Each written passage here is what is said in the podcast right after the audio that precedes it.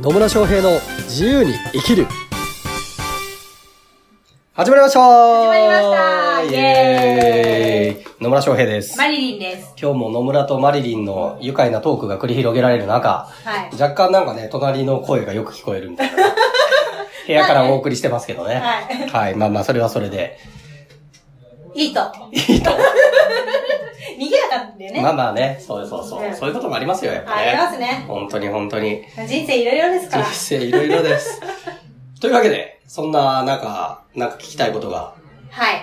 あったりなかったり。あ、あるん ですよ。あるんですねあるんで あるんですよ。すね。ね。はあのー、野村さんってやっぱりね、いろんなクライアントさんと会ってると思うんですよい。。おう、確かに。ね。うん。で、多分そこで言い訳をするクライアントあんまりいないと思うんだけど。あんまりいないね。あんまりいないと思うんだけど、やっぱりちょっとイラッとする時もあるんじゃないのかなと思って。まあそういう時って、なんか、どうしてんのかなと思ってね。はあ。個人的な質問。個人的な質問なの個人的な質問なのか。イラッとするときですかクライアントに対してイラッとするときね。基本あんましないんですけどうね。ん。あんまり、もうそもそもイラッとしそうな人をクライアントにしないっていうね。 うん。まあね、それはそうだよね。ああ。えー、そう、言ったように言い訳したりとかね。うん。っていう人は基本取らないので、あんまりイラッとすることは、正直ないっす。が、がが、まあ、ゼロかと言われるとね。まあ、人間ですからね。まあね。イラッとすることも あるでしょう、そりゃ。うん。イラッとね。イラッと ね。なんだろうな、でも、まあ、言い訳する人っているかな言い訳する人ね。言い訳する人ってあんまいないかもね。うーん。あ、まあ、うーん、でも言い訳っちゃ言い訳にもなるのか。なわかりません。わかりませんか言い訳、言い訳、言い訳にこだわらなくていいね。イラッとした時ね。イラッとした時。イラッとした時ね。そうそう、イラッとする時ってね、何かっていうと、なんかすげえ細けいことにこだわってたりするとイラッとするね、俺は。わかるかもし れない。そこじゃねえみたい なね。そこじゃねえよっていうところにこだわってると、若干イラッとしてくる。 そこじゃねえみたいなね。ねね。え。ね集客地方って結局どれがいいんでしょうみたいなこと言われると、 そこじゃねえっつってんだも んっつってね。アホかって。うイラッとしたりはしますかね。ん。まあそういう時はですね、うん何をするかというと、落ち着く。落ち着く。どうやってあの、まず、イラッとしてるなっていう自分を受け入れるです。うん。あ、イラッとしてんなって、あ、この辺言われると俺ってイラッとすんだなーっていうことを、まず自分を今日客観的に見ます。うん。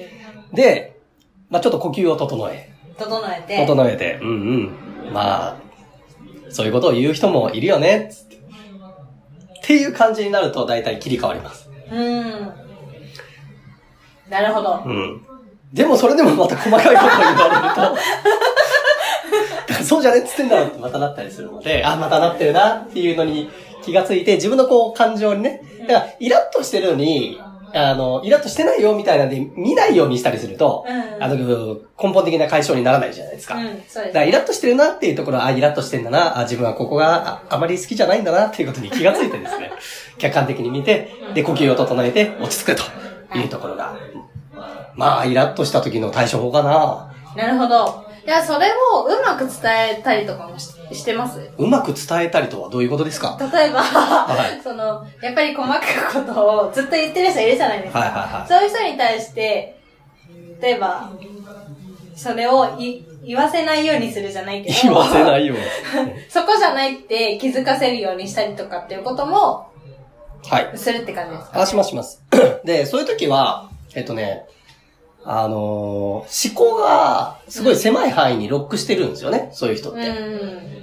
こ、これを知らなきゃいけないみたいな。だから、うんさっきので言うと集客手法。どのメディアを使うのが正しいのかみたいなのになってたりすると、うそこじゃない視点に持っていかないといけないわけですよ。うんうんっていう時には、えっと、うーんとね、その思考のパターンを中断してあげないといけないんですね。うんうん。だから、全然違う話したりと か。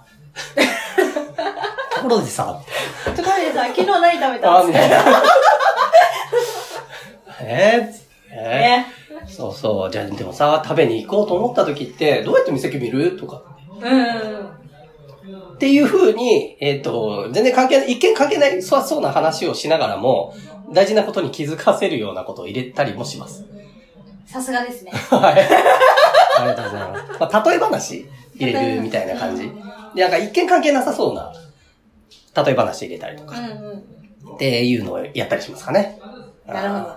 ね、料理選ぶ時もいろいろあるじゃないですか。つって、誰と行くかによって変わったりしないみたいな。だよね、みたいなね。で、誰と行くかで、その目的が何かによって店変えたりしますよね、みたいな。えー、だよね、みたいな。じゃあ、ね。それで誘う時とかも、ほら、言葉がけ変わったりするわけじゃないうんうね。ん。するする。ね。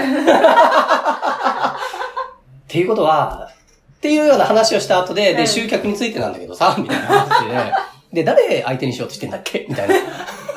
話になると、うんあ、メディア、どの集客手法っていう視点から違う視点になったりするわけうんですよ。うん。要は誰を相手にしてんのかなだったりとか、その人だったらどういう言葉けけをすればいいのかなだったりとかっていう風な発想に、その今のでいくと、例えば食べに行くっていうような例を出しながらうん違う方向性にうん。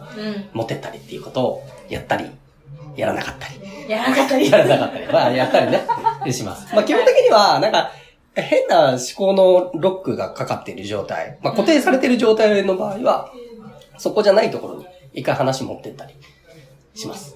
そうですね。はい。はい。で、そうすると、向こうも思考のパターンが変わってくるから、まあそうすると、 あの、落ち着いてくるので、 こっちも落ち着いてくるのでね。っていうのはあったりしますね。うん。はい。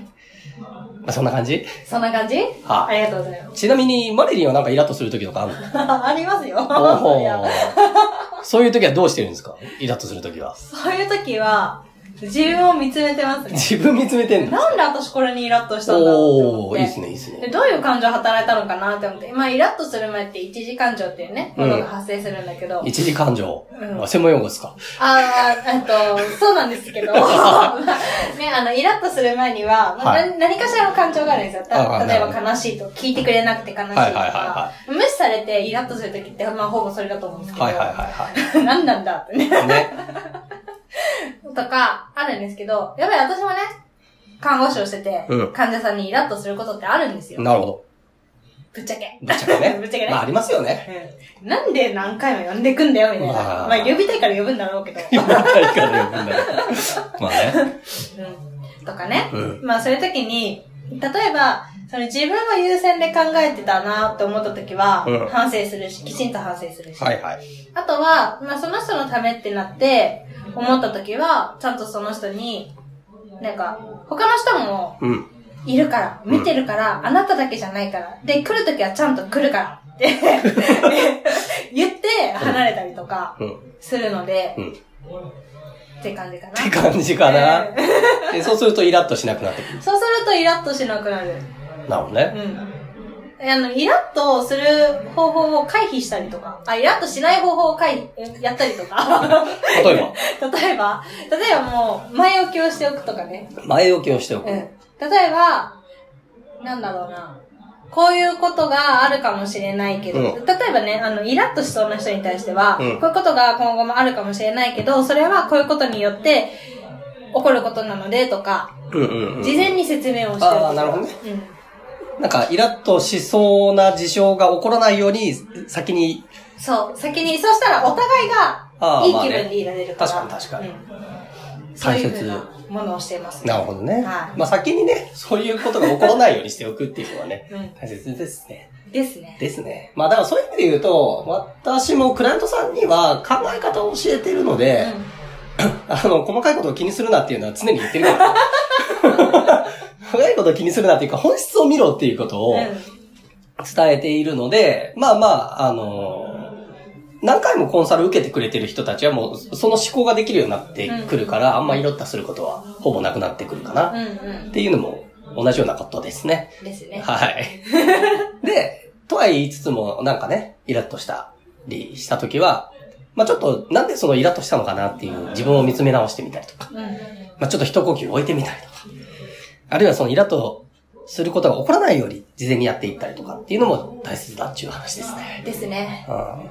で、まあ結局ね、自分と相手は違うので、うん。ね、そう。全そう然違違う。う人なのでね、自分が思った通りにならないこともあるとうん。いうところを受け入れた上で、自分の感情を、感情が起こったことは起こったこととして受け入れて、うん。まあそれを客観的に見たりとかね、えーすると、その、対応になっていくのかなと、落ち着いていったりとか、ああ、自分はこういうところにイラッとするんだな、っていうことに気がつけばね、次からその予防が晴れたりもするわけですからね。というわけでう、ん。はい。そんな感じで、そんな感じで、そんな感じでっていうね。 2020年をえねえ、あの、ハッピーに生きること。本当ですよ。ね。ということです。ははい。い。というわけで、最後までお聞きいただきありがとうございあます。りがとうございます。す。ね。なんか結論が出たのか出てないのか。 まあ出てます。ね。イラッとした時には見つめ直そうということでね。うん。自分がなぜイラッとするのかをぜひ見てみてもらえればと思います。はい。はい。ではまた疑問、質問、ね、取り上げていただきたいテーマなどございましたら、ぜひコメントかメッセージいただければと思います。はい。はい。では今日も最後までお聞きいただきありがとうございましたあ。りがとうございました。また次回お会いしましょう。さよなら